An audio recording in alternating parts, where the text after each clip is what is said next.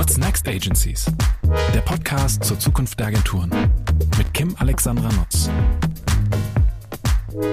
Herzlich willkommen bei What's Next Agencies. Bei mir zu Gast ist heute Anja Stolz.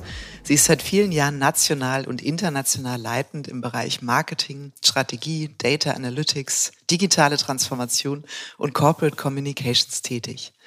Als CMO und Bereichsleiterin Marketing bei der R&V-Versicherung die übrigens, da war ich schwer beeindruckt, mit 19 Milliarden Euro Umsatz zu den größten Versicherungen Deutschlands gehört. Hört, hört, äh, verantwortet sie extrem spannende Themen, unter anderem strategisches Marketing und Brandmanagement, Omnichannel Management, Customer Experience, Marketing Automation und Produktmanagement. Ich habe jetzt mal drei, vier weggelassen, weil das ist wirklich, also damit könnte ich ein Intro füllen. Das ist äh, wirklich ähm, viel und umfassend und das ist eben auch das Schöne für die Diskussion, in die wir heute einsteigen.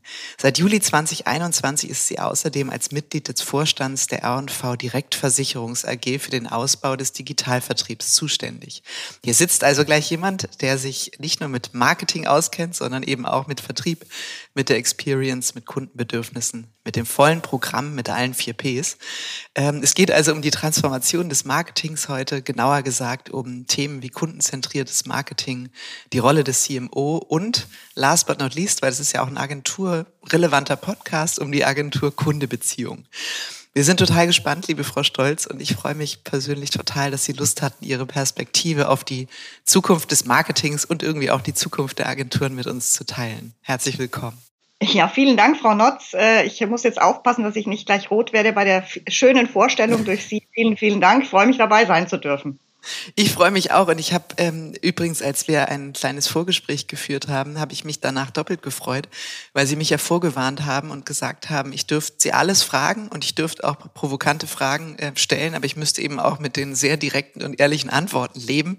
Das habe ich versprochen. Sie nehmen kein Blatt vor den Mund. Ähm, das hat man aus aus vergangenen Beiträgen auch schon ähm, gespürt und das finde ich ganz großartig. Also bitte auch für die nächste Dreiviertelstunde genauso beibehalten. Ähm, zur Sache. Ne? Wir kommen jetzt mal zur Sache. Auf Ihrem LinkedIn-Profil habe ich so bei der Vorbereitung einen, einen ganz schönen Satz gefunden. Da stand, There's never been a better time to be a marketeer. Können Sie erläutern, so mal als Einstieg in die Diskussion, warum das so ist und warum Sie das so empfinden und fühlen?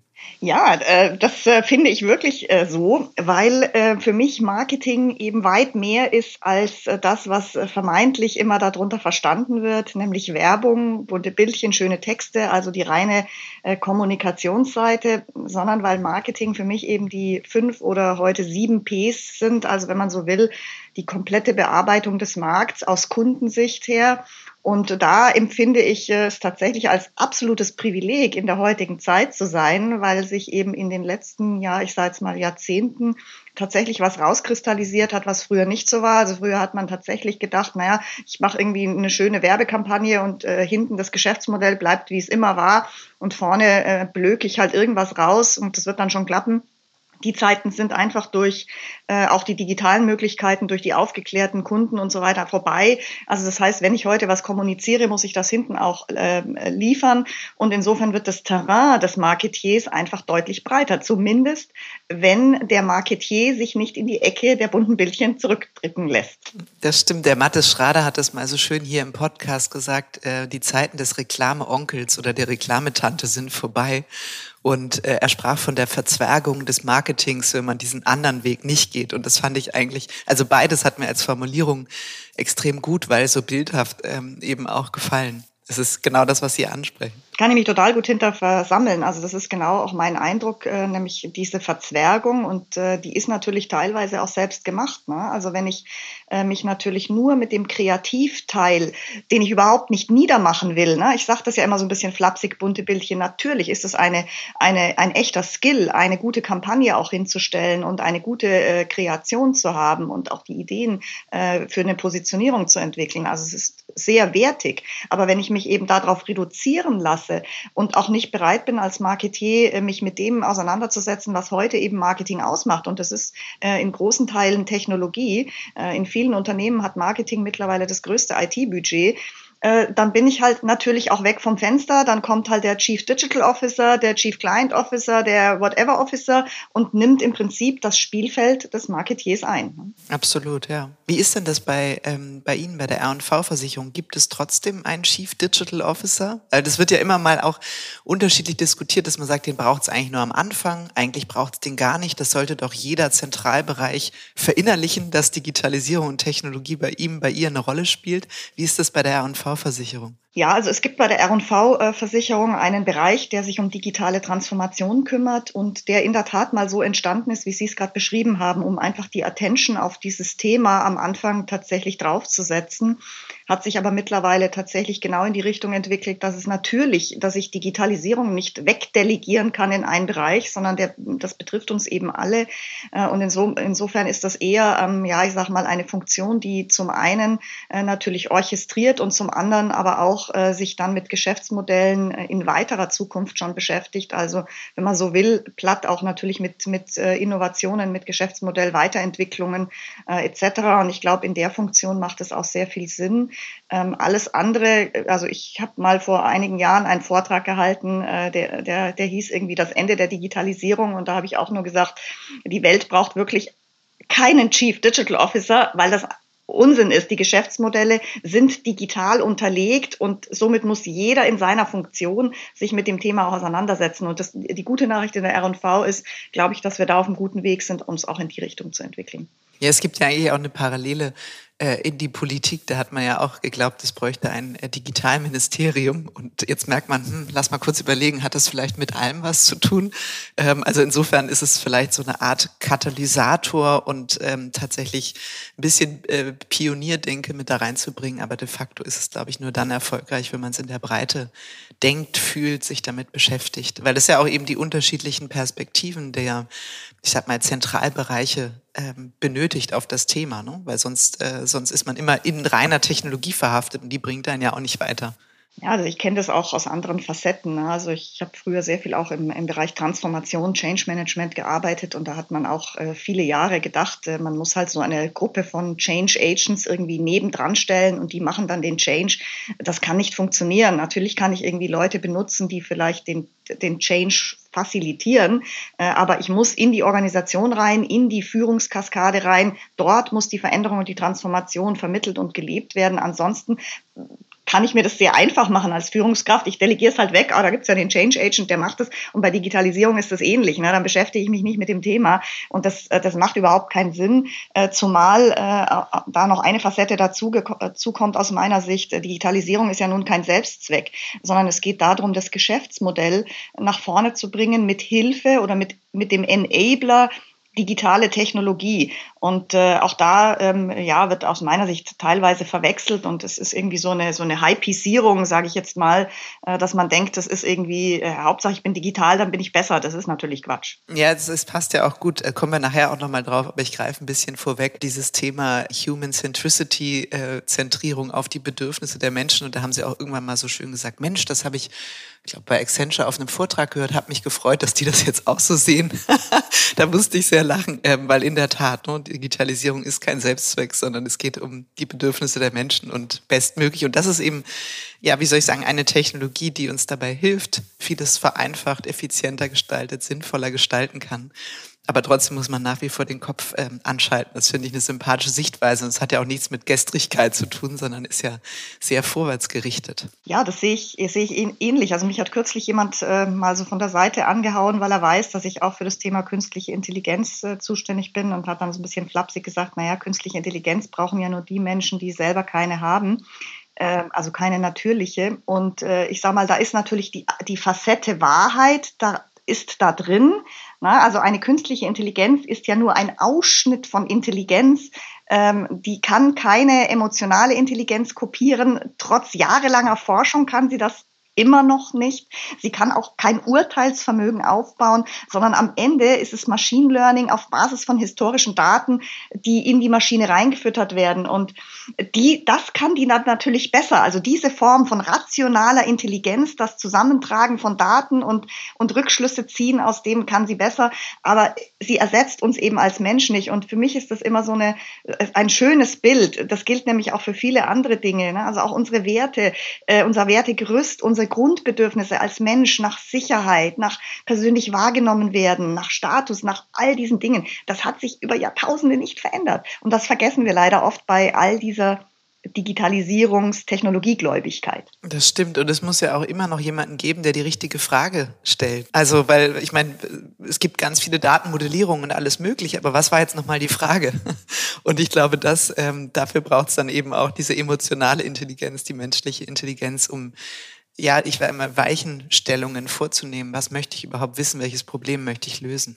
Ne? Absolut. Also ich glaube, der Faktor Mensch hat an vielerlei Hinsicht einfach eine, eine, eine, Facette, die unkopierbar ist. Das ist auch gut so. Gott sei Dank sind wir auch analoge Wesen ähm, und, und sind eben nicht einfach virtualisierbar. Und insofern ist es, glaube ich, entscheidend, dass man die Technik äh, eben so nutzt, dass sie uns supportet und, und nicht irgendwie in, in, in so eine Gläubigkeit verfällt, äh, wie das auch früher, äh, auch gerade in Deutschland war. Deutsche Ingenieursdenke, also in vielen Unternehmen ist eben nicht vom Kunden her gedacht worden, sondern aus einer innen Ingenieurssicht, ähm, auch gerade in der Finanzdienstleistung aus einer sehr starken Produktsicht und weniger eben äh, aus der Sicht eines Kunden. Und ich glaube, da haben wir jetzt die Chance, äh, das, das zu verändern. Das stimmt. Und das ist ein gutes Stichwort. Ne? Transformation, Marketing, die Sicht der Menschen, ähm, die Ableitung der Bedürfnisse und ich sag mal die Erkenntnisse dann in Produkte, Services, Kommunikation, Geschäftsmodell zu überführen.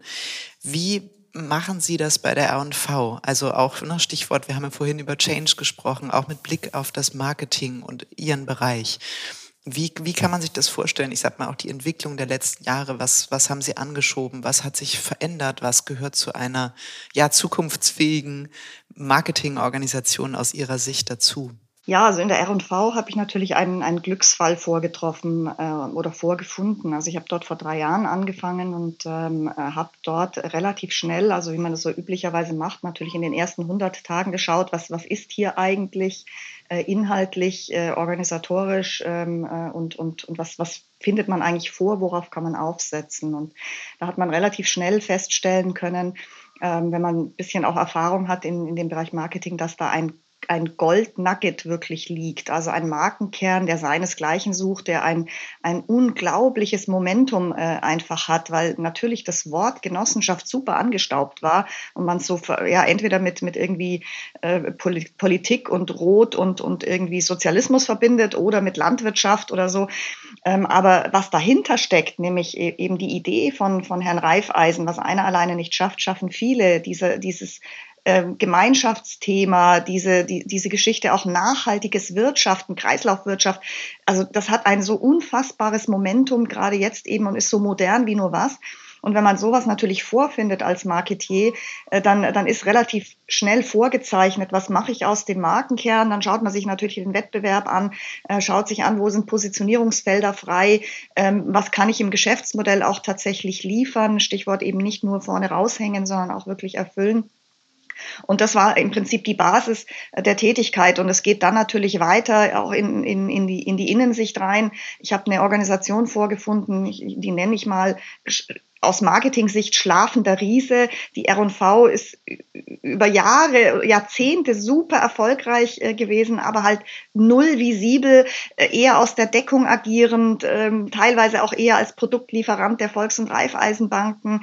Ähm, auch die Organisation, also mein Team, das ich vorgefunden habe, hat im Wesentlichen VKF gemacht, ne, also Verkaufsförderung ähm, und, und ist so ansonsten halt eher so eine Serviceeinheit gewesen.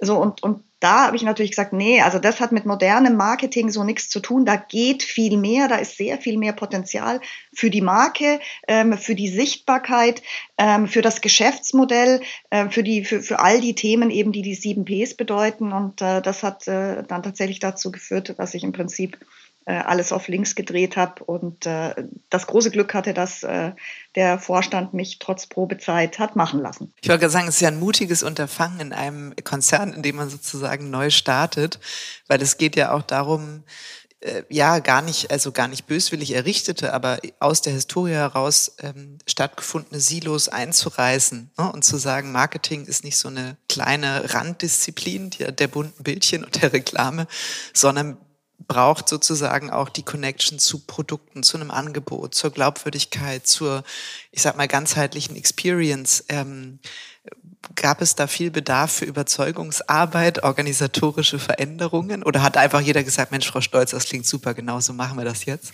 Also mein direkter Chef Jens Hasselbecher, der hat schon bei der Einst beim Einstellungsgespräch von mir halt gehört, also you get what you see, also er musste auch damit leben, wie ich halt bin, sonst hätte es einfach keinen Sinn gemacht. Und ich habe von vornherein auch gesagt, für äh, die Werbeseite alleine komme ich nicht. Das macht keinen Sinn. Äh, da gibt's bessere, die aus einer Kreativagentur kommen. Ich komme auch überhaupt nicht. Ich bin Sozialwissenschaftler mit Unternehmensberater-Hintergrund ähm, und, und dafür wäre ich einfach gar nicht gekommen. Also das heißt, dort ist nicht sehr viel Überzeugungsarbeit gewesen. Es gab auch überhaupt gar keinen Auftrag, die komplette Positionierung zu verändern, sondern da, das, das ist im Prinzip von, von, von mir und dem Team letztlich dann äh, entwickelt worden.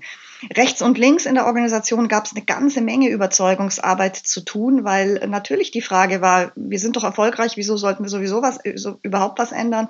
Und natürlich, wenn man mit einem etwas kantigen, direkten Auftritt nach draußen geht, ist auch die Fallhöhe natürlich größer. Also das heißt, ich habe sehr viele Fragen äh, auch äh, von innen bekommen. Ähm, ja, wollen wir uns wirklich so klar positionieren? Was machen wir denn mit den Kunden, die dann sauer auf uns sind, weil wir vielleicht Position gegen rechte Hetze oder zu Diversity äh, ein einnehmen oder ein dunkelhäutiges äh, Model in, in der Werbung dann tatsächlich haben. Ähm, also das heißt, da gab es sehr viel Überzeugungsarbeit, vor allem, weil eben kein Sense of Urgency für eine Veränderung natürlich visibel war. Das Unternehmen ist erfolgreich, es ist immer noch erfolgreich und ganz ehrlich, vielleicht ist es auch noch die nächsten fünf oder zehn Jahre genauso erfolgreich. Ich glaube nur, man braucht keine Glaskugel, um zu sehen, dass irgendwann tatsächlich eben die Marktanteile schrumpfen würden, wenn wir nur so weitermachen würden wie bisher und eben keine sichtbare starke äh, Marke und eben ein, ein äh, kundenorientiertes Marketing im ganzheitlichen Sinne haben. Ne? Absolut. Und der Weg von, ich sag mal, von eben dem, dem Marketing, Sie haben es vorhin so schön den schlafenden Riesen auch genannt, ähm, hin zu einer Marketingorganisation, die eben mehr als, ich sag mal, das eine Promotion P lebt, sondern alle sieben Ps. Was sind so notwendige Schritte, Veränderungen, ähm, ich sag auch mal, bis hin zu, mit wem spricht man eigentlich, wie tauscht man sich aus, welche, ähm, welche Rechte öffnen sich einem auch im neuen Verständnis dieser CMO-Rolle? Ja, wo fängt man da an? Also ich glaube, das fängt tatsächlich aus äh, von einem selbst natürlich ähm, äh, an. Also ich, man kann das ja nun sehen oder Sie sehen das jetzt. Ich bin ja auch kein Digital Native. Also das heißt, man muss äh, sich mit äh, diesen Themen, äh, die eben heute äh, die Marktbearbeitung ausmachen, wirklich beschäftigen. Jetzt habe ich das große Glück gehabt, dass ich schon 2000 äh, in einem E-Commerce Startup war und dort mit Mobile Payment zu tun hatte. Also sehr stark im Prinzip schon über 20 Jahre eben mit mit Technologie auch zu tun habe. Äh, also das heißt, man muss sich einfach selbst auf das einlassen, egal wo man herkommt als Marketier. Ne? Früher waren Marketiers tendenziell entweder Journalisten oder, oder Kreative ähm, also das kann man auch gerne immer noch sein, aber dann muss ich mich eben trotzdem mit den technischen Möglichkeiten und, und all den Dingen auseinandersetzen. Das ist sicherlich der erste und wichtigste äh, Schritt, dass ich dort firm werde. Und dann muss, äh, war bei uns jetzt äh, in der R&V äh, der erste Schritt tatsächlich die Struktur oder die Umorganisation des Bereichs. Ähm, wir hatten dort tatsächlich eine sehr aus Innensicht getriebene Aufstellung, äh, die, die ja von der Strategie her kam und dann in die Umsetzung ging, wo ich sowieso nichts von halte, dass der eine die Strategie macht und der andere die Umsetzung. Und wir haben im Prinzip den gesamten Bereich tatsächlich anhand der Customer Journey aufgestellt, so dass man tatsächlich weiß, okay, wir müssen vorne natürlich Kunden reinholen, ähm, im, im Marketing letztlich mit einem breiten Netz, müssen die dann aber veredeln, Stichwort Cross- und Upselling und müssen hinten natürlich schauen, dass die uns auch nicht wieder verlassen. Und wenn man so eine, äh, ich bin ansonsten kein Freund von Strukturveränderungen, aber das hat in dem Fall tatsächlich das Mindset der Leute auch verändert, äh, dass wir eben auch uns nach bestimmten äh, ökonomischen äh, Dingen messen lassen und eben nicht nur, ob die Marken-KPIs äh, steigen, sondern tatsächlich, ob wir neue Kunden gewinnen, ob wir die auch besser veredeln und ob es uns gelingt, sie eben auch äh, für das Unternehmen zu loyalisieren und zu halten. Und äh, dann geht es natürlich sicherlich darum, die Lücken zu schließen. Also ich habe beispielsweise die, die Abteilung Data Analytics ähm, komplett neu aufgebaut. Die gab es vorher gar nicht. Also die ist komplett neu äh, entstanden. Und es gibt ja meistens, also ich meine, gerade für Versicherungen, es ist ja ein, ein Schatz an First-Party-Data, den man da vorfindet, oder? Weil, also, und, und alle Bedürfnisse und Themen und was wird gerade wo abgeschlossen, wieso, weshalb. Ich meine, das ist ein Schatz und der lag wahrscheinlich ähnlich wie der andere schlafende Riese auch irgendwo, liegt ja auch bei vielen anderen Unternehmen genauso irgendwo. Und selbst wenn die Daten irgendwo reinlaufen, ist es ja meistens auch noch die Frage, wie konsolidiere ich das in Martech-Tools, in, in, in Data Hubs, in, in einfach Dingen, wo ich dann Daten auch modellieren kann. Also das heißt, es hatte wahrscheinlich auch ein großes Martech-Projekt zur Folge oder ich sag mal ein, ein Data-Tool-Projekt. Wie haben Sie sich da ähm, ja, beholfen kann man ja fast sagen, wenn es eben noch nicht da war, muss man ja von null starten. Ne? Ja, absolut. Also es ist jetzt nicht so, dass in so einem Versicherungsunternehmen äh, äh, da null da ist, weil man muss ja immer mal zur Kenntnis nehmen, auch wenn wir so in der Finanzdienstleistung ja jetzt nicht unbedingt ganz vorne dran sind bei den Dingen. Eigentlich äh, ist die Finanzdienstleistung eine Branche gewesen, die sehr früh technologisch und digitalisiert war. Ne? Also weil, weil einfach natürlich äh, viele der Dinge wie Zahlungsverkehr äh, ja nicht mit der Hand am Arm äh, oder so funktionieren funktionieren oder auch Dinge wie Schadensbearbeitung und so weiter. Aber irgendwann äh, hat diese Branche, und das gilt für die Versicherungsbranche eben auch, quasi aufgehört oder hat diese Dinge nur im Backoffice gehabt, aber eben nicht im Frontoffice am Kunden. Und in der Tat, also in der in der R&V gab es natürlich äh, äh, oder gibt's äh, Tools für BI, also Business Intelligence und für, und für Controllings und für all dieses. Aber wir haben tatsächlich den, das komplette Marketing-Tech-Stack ähm, aufgebaut, ähm, haben dort ähm, mit Salesforce und mit SAS ähm, ja die beiden Weltmarktführer im Prinzip drin, äh, mit denen wir relativ schnell dann auch sowohl die Frontends äh, für die Bearbeitung äh, unserer Kolleginnen und Kollegen verändert haben, als auch vor allem eben mit der mit der datenbasierten äh, Arbeit und mit der Orchestrierung reingehen konnten. Und ja, das das ist natürlich auch immer so eine Hauruck-Aktion. Das ist nicht ganz trivial die R&V war auch eher gewöhnt, Technologie immer selber zu bauen. War da auch sehr stolz drauf, ähm, weil man dann natürlich das genauso bauen kann, wie das für einen individuell möglich ist. Und es hat schon eine, Weile Überzeugungsarbeit gebraucht, auf eine Cloud-Lösung zu gehen und zu sagen, nee, das müssen wir nicht selber bauen. Hier geht es eher um Time to Market. Ähm, wir wollen eigentlich in einem halben, dreiviertel Jahr auch loslegen und das ist dann auch gelungen. Wie ist es Ihnen gelungen, das zu verknüpfen? Also Data Analytics gab es nicht als Bereich in der Marketingorganisation. Und Sie haben vorhin gesagt, ne, wir mussten auch lernen oder die Organisation mit unternehmerischen KPIs, Zielsetzungen was anzufangen, uns daran auszurichten. Ähm, das ist ja sicher kein leichtes auch äh, Mindset-Unterfangen. Ähm, wie ist das, äh, wie sind Sie das angegangen? Ja, da komme ich wieder so ein bisschen zu dem, zu dem Thema zurück, äh, eben nicht nur bunte Bildchen. Also sowas gelingt in so einer Organisation nur, wenn man auch affin ist für das Erstellen wirklich von Hardcore KPIs, Business Cases. Also das heißt eine Überzeugungsarbeit in, in einem Holdingvorstand für Investitionen dieser Größenordnung, die man treffen muss, wenn man einen Martech-Stack aufbauen will. Äh, das kriegt man nur durch, wenn man wirklich sehr glaubhaft auch einen Case dahinter ähm, rechnen kann. Und ich habe das große Glück gehabt, dass ich eben sowas schon bei meinem Vorarbeitgeber machen durfte. Also das heißt, ich habe die Erfahrung natürlich gehabt, äh, durchaus auch dann die Erfahrung aus der Praxis, was kommt eben raus, wenn ich datenbasiert Next Best Offer äh, orchestrierte Customer Journeys habe, dann hat man natürlich ein, nicht nur ein Gefühl, was da an Case rauskommt, sondern tatsächlich schon mal einen, einen Echtwert selber auch live gesehen. Und äh, das haben wir natürlich dann entsprechend gerechnet und ähm, äh, dann ist es gelungen, äh, auch im Holdingvorstand zu überzeugen, da geht was. Das ist ja eigentlich auch, finde ich, eine tolle ähm, äh, und auch sehr selbstbewusste Antwort zu sagen, weil es gibt ja viele im Marketing, die sich beschweren, Budgets äh, schrumpfen und irgendwie man, man ist immer mehr der, äh, der Bittsteller. Und tatsächlich äh, Cases zu berechnen, sich eben auch unternehmerisch an der Diskussion zu beteiligen, ähm, äh, ist ja, wie soll ich sagen, ein Bestandteil der Selbstbefähigung in dem Bereich, äh, zu sagen, ja, darüber kann ich den Wert von Marketing, von Marke belegen, ich kann ihn rechnen und plötzlich bin ich ja auf äh, Diskussionsaugenhöhe mit dem Vorstand, der dafür die Budgets freigeben muss. Das ist also das, das einzige ich einen ganz Chance. relevanten Impuls.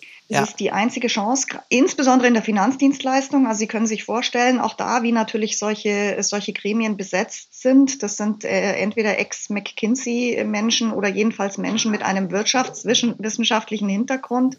Ähm, ich kann dort nicht überzeugen, wenn ich dort nur mit Kampagne reingehe und auch nicht nur mit, ich sage jetzt mal, den Werten wie Markenbekanntheit. Natürlich schauen wir uns das auch an und natürlich ist das auch relevant, aber ich muss mich eben beschäftigen mit, mit anderen Dingen. Und man weiß ja auch, dass erfolgreiche Marken, na, das kann man auch ökonomisch eben belegen und auch das tue ich, wenn ich um Marketingbudget pitche, äh, dass tatsächlich eine gute Marke am Ende natürlich auch ein Preispremium durchheben kann oder äh, tatsächlich eben ökonomisch mehr rauskommt. Das kann man äh, in, bei erfolgreichen Marken natürlich raus extrahieren. Da gibt es Studien dazu und damit muss ich mich beschäftigen. Und ich kann halt nicht rumheulen, wenn ich nichts krieg, wenn ich das nicht tue.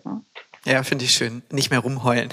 Und ein, ein Thema ähm, passt dazu auch nochmal, Stichwort ähm, Data Spendings.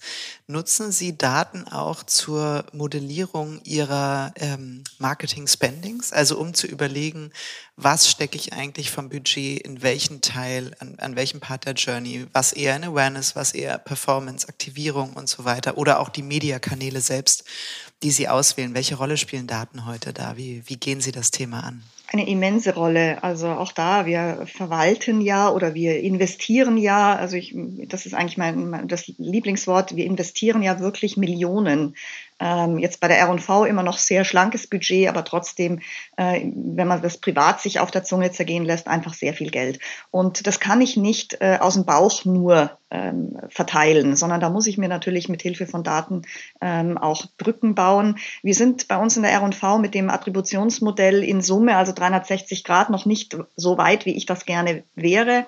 Äh, Im Digitalvertrieb ist es natürlich anders. Da ist es äh, sofort alles sehr datenbasiert und da kann ich im Prinzip tagesaktuell schauen, äh, gebe ich da noch ein bisschen mehr CPO drauf, wie ist da gerade der Wettbewerb, das funktioniert sehr gut.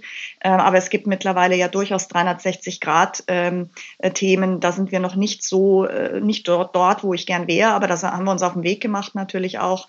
Äh, trotzdem nutzen wir auch hier einen KPI-Report, also wir schauen uns schon genau an, wie ist die Performance. Wir haben, wie gesagt, ein schmales Budget, wir müssen auch schauen, äh, wie es funktioniert. Gleichzeitig darf man natürlich nicht aus den Augen verlieren, dass ich nicht nur auf kurzfristige Performance gucken darf, sondern ich muss natürlich auch den Markenaufbau betreiben, den aber auch eben ökonomisieren. Und äh, das ist schon eine Challenge, äh, auf, äh, auf, auf die wir immer wieder gucken müssen. Und das, das geht auch nur mit Hilfe von Daten.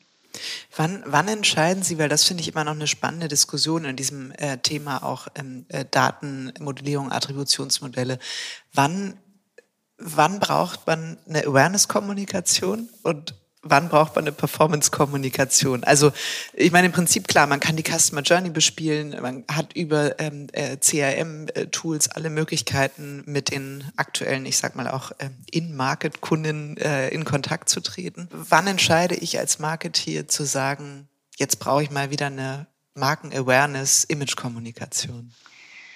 Ich glaube, das kommt immer auf die Situation des Unternehmens an. Also das heißt, ich muss natürlich erstmal analysieren, wo stehe ich als Unternehmen und welches Problem oder welche Challenge habe ich denn als Unternehmen.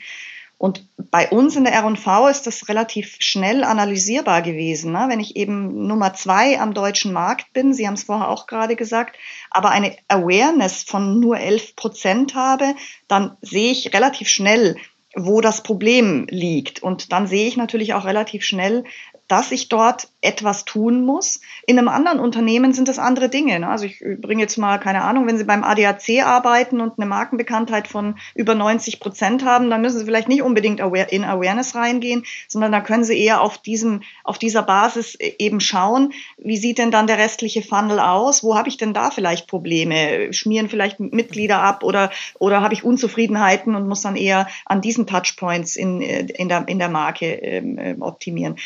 Meistens ist es aber kein entweder oder, sondern sowohl als auch. Also ich, ich glaube, das ist ähnlich wie bei einer Strategieentwicklung. Ich bin halt als Führungskraft nicht nur verantwortlich für dieses und nächstes Jahr, sondern ich bin als Führungskraft natürlich auch verantwortlich für die nächsten, also für die Weichenstellung in die nächsten Jahrzehnte, insbesondere bei so Themen wie eben, ich sage jetzt mal, virtuellen oder immateriellen Assets wie Marke, ne, die eben nicht von heute auf morgen entstehen, muss ich heute Entscheidungen treffen für die nächsten 10, 20, 30, 50 Jahre. Und, und das ist, äh, das ist äh, nicht ganz leicht. Auch in der Überzeugungsarbeit nicht ganz leicht. Ja, dem muss man sich ja immer wieder gewahr werden. Ne? Das ist ja auch der Vorwurf an viele, ähm, ich sag mal, ManagerInnen zu sagen, ne? es ist immer so eine kurzfristige, auf den eigenen Vertrag bezogene Sichtweise vieler Entscheidungen. Und das ist eigentlich ganz furchtbar, weil das meistens ja viel langfristiger ausgerichtet sein müsste. Und ich glaube, ein solches Thema neben Marke und es hat eine hohe ähm, Schnittmenge aus meiner Sicht ist auch das Thema Nachhaltigkeit. Und ähm, ich sag mal, auch gerade im, im Versicherungs- oder Finanzdienstleistungsbereich, Sustainable Finance, ich glaube, ab August erwarten uns ja auch viele Veränderungen. Ne? Wenn ein Kunde anruft und sagt, ich hätte da gerne Versicherung, ja, okay, äh, äh, sozusagen, wo, wo dürfen wir das anlegen, ökologisch oder sozial oder wie auch immer. Also da sind ja auch organisatorisch und, und äh, auch in der Beratung, im Vertrieb massive Veränderungen zu erwarten. Welchen Impact hat das für Sie auf Marketing, das Thema Nachhaltigkeit? Wie, wie stellen Sie sich darauf ein? Also ich glaube, das, das hat äh, ähnlich wie bei Digitalisierung auf das gesamte, äh, auf die gesamte Organisation äh, und auch auf uns als Einzelmenschen einen immensen Einfluss ähm, gerade in dem Unternehmen, in dem wir jetzt hier arbeiten, weil äh, wir äh, auch da ja bei Nachhaltigkeit häufig verengen in diese ökologische Ecke. Aber äh, Nachhaltigkeit hat ja, wenn man so will, einen Dreiklang. Ne? Der besteht aus natürlich ähm, Ökologie und Klima und, und Natur und diesen Themen, aber der besteht eben äh, auch aus sozialer, gesellschaftlicher Nachhaltigkeit und auch aus wirtschaftlicher, also Governance und Wirtschaftsnachhaltigkeit. Und insbesondere bei den letzteren beiden hat die R&V oder der genossenschaftliche Verbund sicherlich einen echten USP. Ne? Also weil wir sind eben nicht nur auf Gewinnmaximierung aus, wie irgendwie ein börsennotiertes Unternehmen, sondern bei uns ist, ist natürlich, natürlich wollen wir auch öko, ökonomisch erfolgreich sein, also auch Gewinn äh, machen, weil wir unseren Mitgliedern äh, und, und auch unseren Mitarbeitern verpflichtet sind und auch dem Verbund. Aber da steht eben direkt daneben die gesellschaftliche Verantwortung. Und die spüren sie auch bei uns als Mitarbeiter, die spüren sie bei uns als Kunde. Also bei uns ist man ja nicht nur Kunde, sondern kann eben auch Mitglied wirklich werden, also Anteilseigner äh, der Unternehmung. Also das heißt, diese Facette, da haben wir einen echten USP. Insofern ist das eine immense Bedeutung fürs Marketing. Das ist auch Teil unserer Du bist nicht allein äh, Haltung.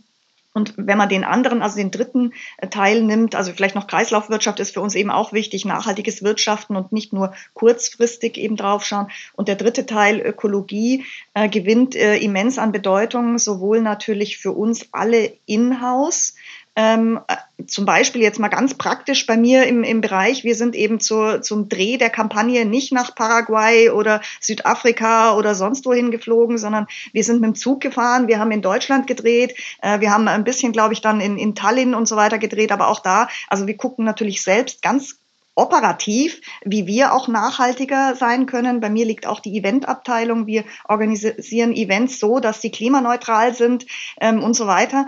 Und es geht aber halt auch in die wirklich großen, entscheidenden Themen rein, wie Kapitalanlage äh, und Co., wo wir natürlich äh, eine echte Veränderung ähm, auch vornehmen und dort auch ähm, ja auf jeden Fall gut mithalten können mit dem Wettbewerb. Ich würde jetzt nicht sagen, dass wir die Nase vorn haben, aber äh, wir sind äh, gut dabei. Ich wollte gerade sagen, also aus, aus Ihren Worten ist auf jeden Fall ein hohes Ambitionslevel herauszuhören, was die Nachhaltigkeitsbemühungen angeht. Und was mir jetzt gerade sehr gut gefallen hat, ist, dass Sie ähm, ganz viel beschrieben haben, was mit dem Kerngeschäft zu tun hat.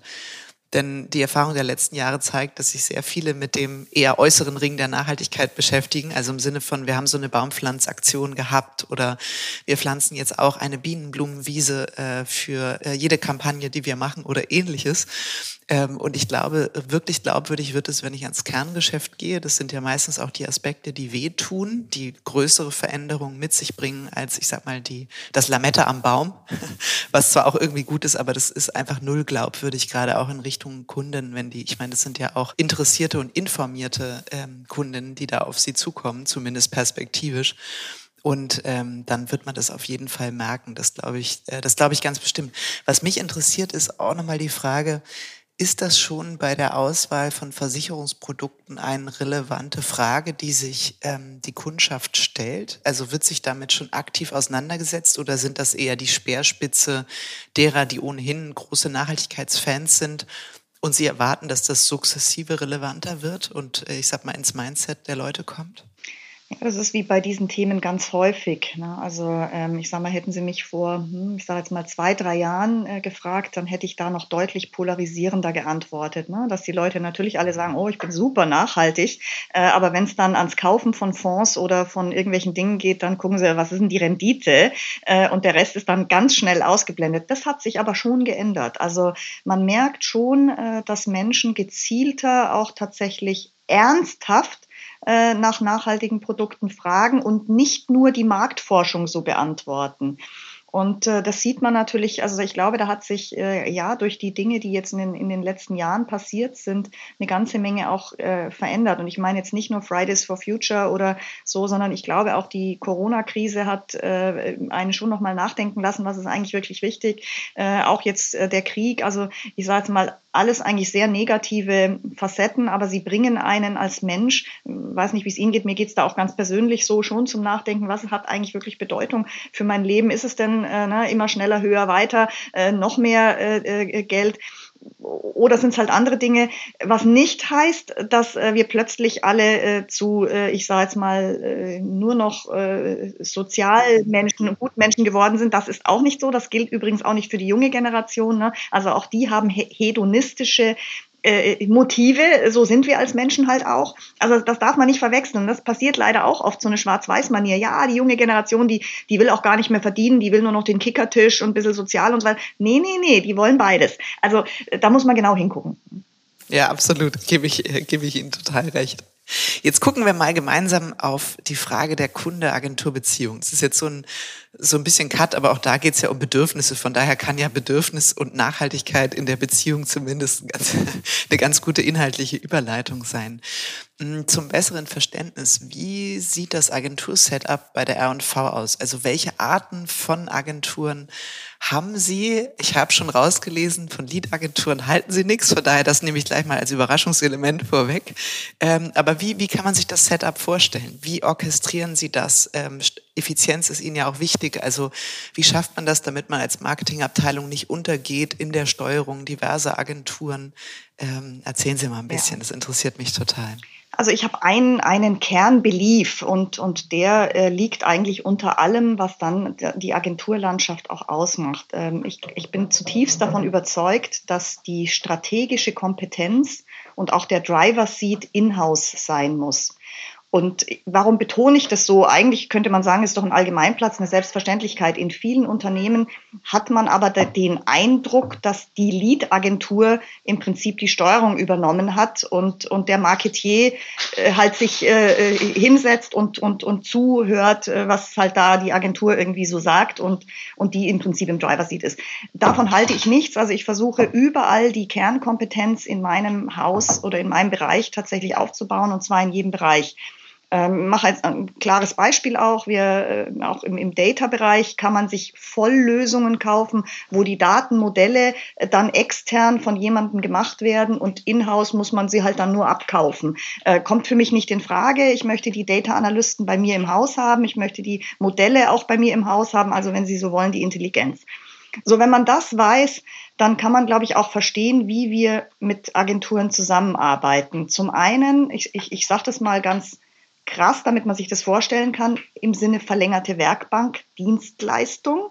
Also dort, wo wir einfach zu wenig Ressourcen haben, verlängern wir uns mit Agenturen. Das ist ähm, der, die, die eine Facette, die ganz elementar ist, weil wir äh, natürlich hier effizient auch arbeiten müssen und das nicht immer alles anbauen können an, an eigener Ressource.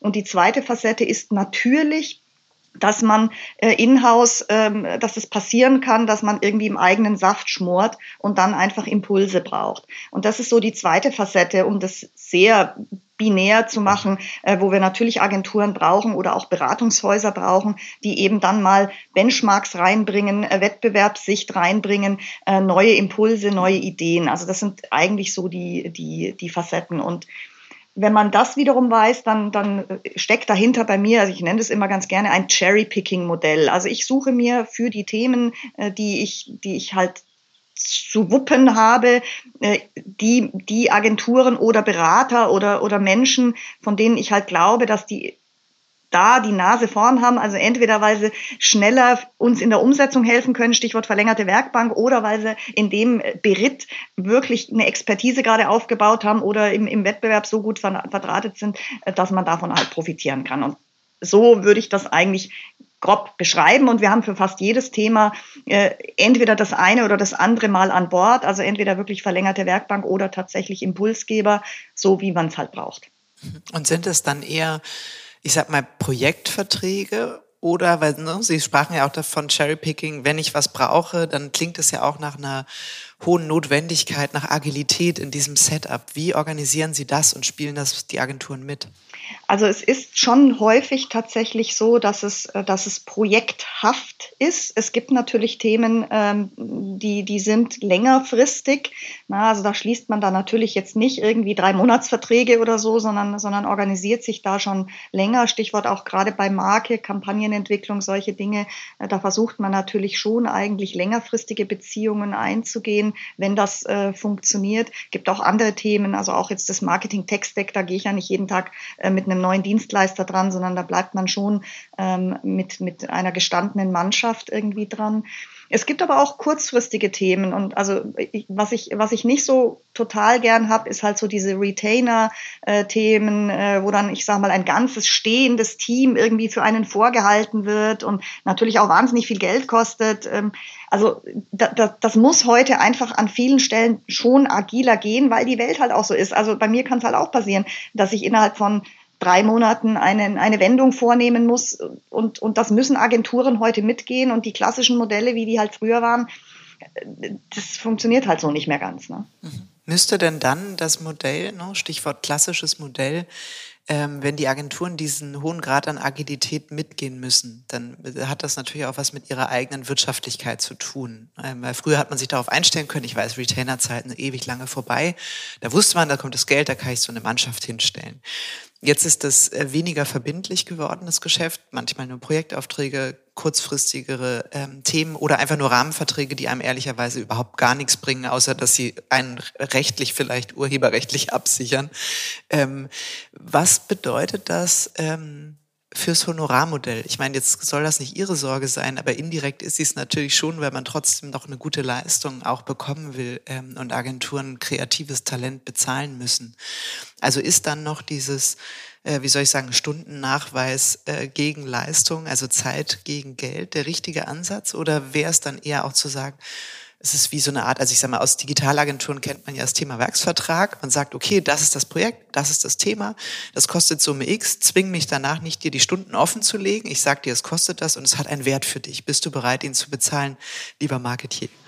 Absolut. Also ich glaube, so ein Stundenmodell, das ist ja wie, wie mit unseren eigenen Teamkollegen. Also äh, das Rumgesteche nach Stunden oder gucken, ob der um 19 Uhr da noch sitzt, das macht ja überhaupt gar keinen Sinn. Also das, das ist ja, also im, im Prinzip interessiert mich sowohl in-house als auch außerhäusig der, der, der Output, also das Ergebnis, äh, auch nicht der Input. Also ich diskutiere da auch ganz viel mit meinen äh, Führungskräften ähm, und die wiederum mit ihren, äh, dass, dass wir gar nicht hören wollen, was jemand alles getan hat, sondern am Ende müssen wir danach messen, ähm, was rausgekommen ist. Und danach müssen wir uns auch messen lassen. Und das gilt ja für Agenturen auch. Und ich sage mal, die liebsten Modelle sind mir die performance-orientierten, ne? also wo man wirklich vereinbart, pass mal auf, äh, die Agentur oder der Dienstleister oder der Berater verspricht ABC vom Himmel runter, äh, dann müsste er auch so mutig sein zu sagen, okay, unter den Bedingungen ABC liefere ich dir auch den Output und wenn ich den nicht liefere, dann kriege ich auch weniger bezahlt. Ne? Also das, da lassen sie sich immer nicht so, äh, lassen sich nicht alle drauf ein. Ne? Gehört natürlich auch eine, eine ganze Menge Mut dazu.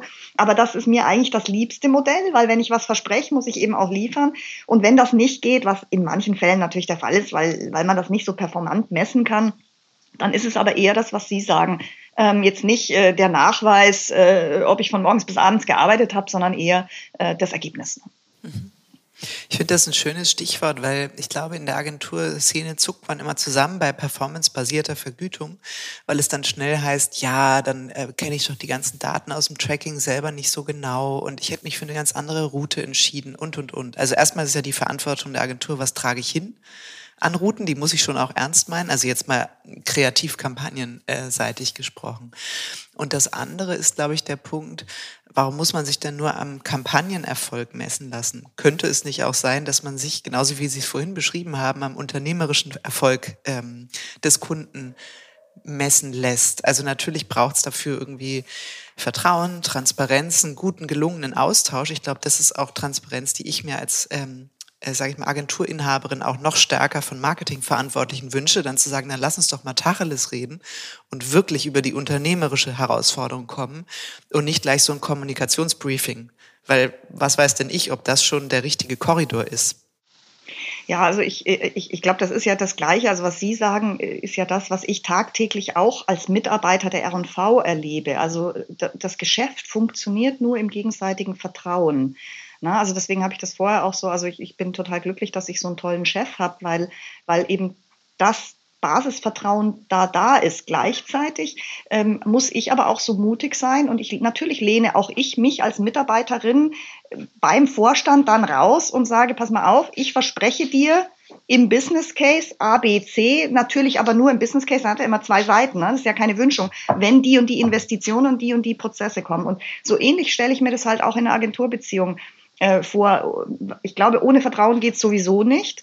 Und im Prinzip könnte man eben sich genauso zusammenruckeln, dass man sagt, pass mal auf, wir haben im Prinzip eine Art Case, wenn die und die Bedingungen kommen, dann glauben wir auch zutiefst als Agentur, dass der und der Output kommen kann. Und ich gehe mit dir gemeinsam dann eben auch in das Risiko. So natürlich darf dann nicht der, also das Unternehmen den Dienstleister behupsen und vice versa auch nicht. Also das hat eben was mit Vertrauen tatsächlich zu tun. Aber ich glaube schon, dass, dass das eigentlich die, äh, ja, die Zukunft ist, äh, dass man sich eben auch an dem Output in irgendeiner Form messen lässt, so funktioniert halt äh, die Welt. Ne? Ich glaube, die spannende Frage ist da auch immer noch mal Stichwort äh, Bonus, Malus, prozentuale Verteilung und so weiter und so fort. Also es gibt ja manche, die sagen, ja, ja, dann machen wir das Honorar wie vorher und wenn es gut läuft, kriegen wir was. Das hat wenig mit unternehmerischem Risiko zu tun. Ähm, andersrum ist es natürlich auch nicht fair zu sagen, wenn es nicht klappt, kriegt ihr irgendwie gar nichts oder so. Das macht ja auch, ähm, das macht auch keinen Sinn. Dann sind Agenturen äh, morgen pleite, wenn es ein paar Mal nicht geklappt hat. Ähm, was, was würden Sie, ähm, Stichwort Gut Feeling, für eine gute Aufteilung halten? Ja, also Sie haben ja die beiden Extreme gerade gesagt. Beide Extreme sind natürlich gaga. Das wäre ja wie, wie wenn ich gar kein Gehalt mehr bekäme, äh, aber den ganzen Tag arbeite und, und nur weil halt der Output vielleicht nicht genauso gekommen ist, äh, kriege ich dann gar nichts mehr. Sondern in der Tat, ich glaube, man muss sich schon äh, vereinbaren auf ein, ein, ein faires, auch die Leistung abgeltendes Modell ähm, mit aber einem, einer Uplift-Möglichkeit, aber eben auch einer Downlift-Möglichkeit. Ne? Also wenn man eben was versprochen hat, was überhaupt gar nicht kommt, dann muss ich halt auch mit Konsequenzen leben. Und ich glaube, das, das sollten eben auch Dienstleister mit gutem Beispiel tun, weil es gibt nichts Schlimmeres, also das kennen Sie bestimmt auch aus Ihrer ähm, ähm, Historie, wenn man halt wirklich das Blaue vom Himmel versprochen kriegt und leider gibt es solche Dienstleister oder auch Beratungsunternehmen und es kommt halt mitnichten, also aber überhaupt gar nicht das raus. Und ich, dann muss ich halt mit ins Risiko gehen. Ich glaube, das gehört dann auch zum unternehmerischen Risiko. Aber es darf nicht so sein, dass es eben so eine Ausquetschnummer ist. Äh, das, das weiß man auch. Äh, so eine vertrauensvolle Zusammenarbeit, egal ob jetzt mit Mitarbeitern oder mit, mit Dienstleistern, funktioniert eben nur, wenn das auch fair ist. und, und wenn das nicht fair ist, dann wird das nicht funktionieren, weil man natürlich nicht die Extrameile dann geht. Das kann ich mit Mitarbeitern auch nicht machen. Das, also ich kann die nicht so ausquetschen und in unserem Unternehmen ist das Gott sei Dank auch nicht äh, Stil des Hauses. Ne? Ja, ich finde es das schön, dass Sie das auch als beidseitige ähm, Fairness so, äh, so titulieren, ne? weil natürlich auch einem Unternehmen gegenüber ist es fair, wenn man sagt, ah ja, das wird riesig, wenn wir diese Kampagne machen, dann und so weiter, äh, wenn man wenn man sozusagen irgendwie gar nicht an den Impact in irgendeiner Form geknüpft wird. Also ich könnte mir eben auch vorstellen, wenn Sie sagen, es ist eine Möglichkeit für Agenturen aus dieser zumindest äh, gefühlten Wahrnehmung herauszukommen, dass äh, es wird ja häufig von Augenhöhe und so weiter. Ich meine, gut, bei Dienstleistern ist es sowieso, wir haben uns ja für eine Dienstleistung entschieden. Also ähm, da beginnt es ja schon mal. Und äh, das andere ist dann aber auch zu sagen, wenn wir gemeinsam über unternehmerische Herausforderungen sprechen, dann sprechen wir auch vertrauensvoll, transparent, gehen fair miteinander um, weil dann ist es eine andere Ebene, als nur zu sagen, ja, was habe ich denn, äh, was kann ich denn dafür, wenn es nachher nicht geklappt hat. Ne? Also das finde ich, ähm, finde ich tatsächlich nochmal einen sehr klugen, guten Impuls für die Diskussion. Ich glaube, das ist auch wichtig für das, was wir vorher gerade gesagt haben. Ne? Also das, was uns Marketiers ähm, äh, häufig passiert ist, nämlich uns reindrücken zu lassen in eine Ecke, äh, passiert, glaube ich, gerade auch Marketingagenturen. Ne? Also während, ich sage jetzt mal, die großen Player, äh, McKinsey, BCG, Bain und so weiter, gnadenlos auch ins Marketingterrain reingegangen sind und ganzheitlich dann Strategie und Co. anbieten und Kundensicht, haben viele Marketingagenturen sich eben leider auch eher in die bunte Bildchenecke drücken lassen. Und das führt dann ebenfalls zu Problemen. Ne? Also weil man dann halt wirklich auch nur so benutzt wird ähm, und möglicherweise bei den ökonomischen Dingen halt nicht am Tisch sitzt, sondern dann halt wirklich nur der Abarbeiter, sage ich jetzt mal, von Kreation und so weiter ist. Und das ist schade, weil natürlich gerade Marketingagenturen oder, oder so eigentlich eine Rolle hätten, eben auch als Kundenversteher und sicherlich die anderen Dinge abdecken könnten. Aber das heißt halt auch, ich muss auch als Agentur mich mit diesen strategischen Dingen beschäftigen und auch ins ökonomische äh, Risiko und auch mich ökonomisch messen lassen. Ne? Und eben nicht nur, äh, viele rufen bei mir immer an und sagen, ja, boah, Frau Stolz, da kriegen Sie irgendwie so und so viel äh, Tausender Kontaktpreise. Ja, geh weg, das interessiert mich kein bisschen. Also das ja, das stimmt, das stimmt. Ich habe auch, ähm, ich finde das ähm, interessant, dass Sie das sagen, auch nochmal mit Blick auf Unternehmensberatung. Ne? Die haben ihre Wertschöpfung erweitert, wir nicht ähm, und haben uns eben auch ähnlich wie viele äh, Marketingverantwortliche in eine ja, verzwergte Rolle drängen lassen. Ähm, ich war selbst mal ähm, ne, ein paar Jahre in der Unternehmensberatung ähm, bei Ernst Young im Advisory-Bereich. Und da ist tatsächlich, also mein, mein Learning ist, Unternehmensberatung arbeitet sehr viel prozessorientierter und ist viel mehr in den Unternehmen, an den Unternehmen, in der Organisation dran. Und ähm, Agenturen sind viel, ich sag mal, produkt- und ergebnisorientierter aufgestellt, salopp formuliert, mögen aber nicht so gern einen dauerhaften Austausch im Sinne des Prozesses. Und ich glaube, das ist, ähm, das ist tatsächlich diese, äh, die Mindset-Thematik. Also mit dem Wert, den Agenturen beitragen können. Wie kann es ihnen gelingen, eine größere Nähe, Sie haben das eben so schön Kundenversteher genannt, ähm, herzustellen, ohne dass es das eigene kreative Biotop sprengt, sage ich mal. Also dass man nachher, und das ist ja der Vorwurf an Unternehmensberatung, nicht zu sehr eigener Kunde ist, weil man schon so nah dran ist, dass man eigentlich nur noch den Kunden bei seiner eigenen Entscheidungsfindung begleitet, sondern man muss ja immer auch noch irgendwie ähm, ja der Advokat der Kundenbedürfnisse da draußen sein mit der kreativen Lösungskompetenz. Und ich glaube, das ist ein schmaler Grad. Ja, Sie haben das also irgendwo Sie haben das schön beschrieben. Also, äh, weil ich sag mal, mein Plädoyer geht ja nicht in die Richtung, dass jetzt jeder so eine äh, Full-Size, Full-Service-Agentur oder Full-Service-Beratungsunternehmen, da glaube ich sowieso nicht dran. Es kann, man kann, man kann nicht alles gleich gut können. Da werde ich immer sofort skeptisch, wenn mir jemand alles aus einer Hand anbietet. Äh, also, das weiß man ja von sich selber. Nee, das ist halt diverser und die Skills sind heute so speziell. Also, das heißt, mein Plädoyer ist ja nicht, dass man die, dass man sich komplett breit, breiter macht, sondern gerne schon spitz. Aber wie Sie sagen, eben ähm, mit den Dingen, die eben auch unternehmerisch gefordert werden. Und dazu gehören Prozesse, dazu gehören KPIs, dazu gehören Business Cases, äh, dazu gehört eben sich das sich messen lassen. Und ich glaube, wenn ich da besser werde und und ich meine, das, wenn Sie in der Unternehmensberatung äh, waren, dann wissen Sie ja genau, wie das wie das ist. Natürlich kommt ein McKinsey Berater eben rein und zeigt dem Vorstand auf, pass mal auf, wenn du das machst, kommt hinten so und so viel mehr Ökonomie raus und und wenn äh, und wie wie könnte das gehen? Wie sehen die Prozesse aus? Wo sind die Problemfelder? Wo sind die Hürden?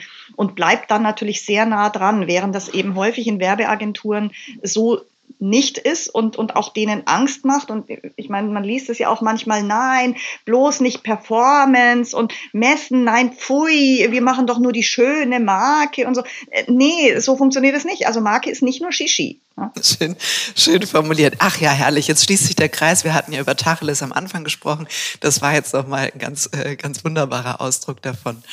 Frau Stolz, ich danke Ihnen sehr herzlich. Es hat riesig viel Spaß gemacht und einige, finde ich, auch sehr neue Facetten nochmal in die Diskussion eingebracht. Vielen lieben Dank. Ja, vielen Dank, dass Sie mich äh, angehört haben, Frau Notz. Auf jeden Fall. Hat Spaß gemacht. Dankeschön. Ebenso.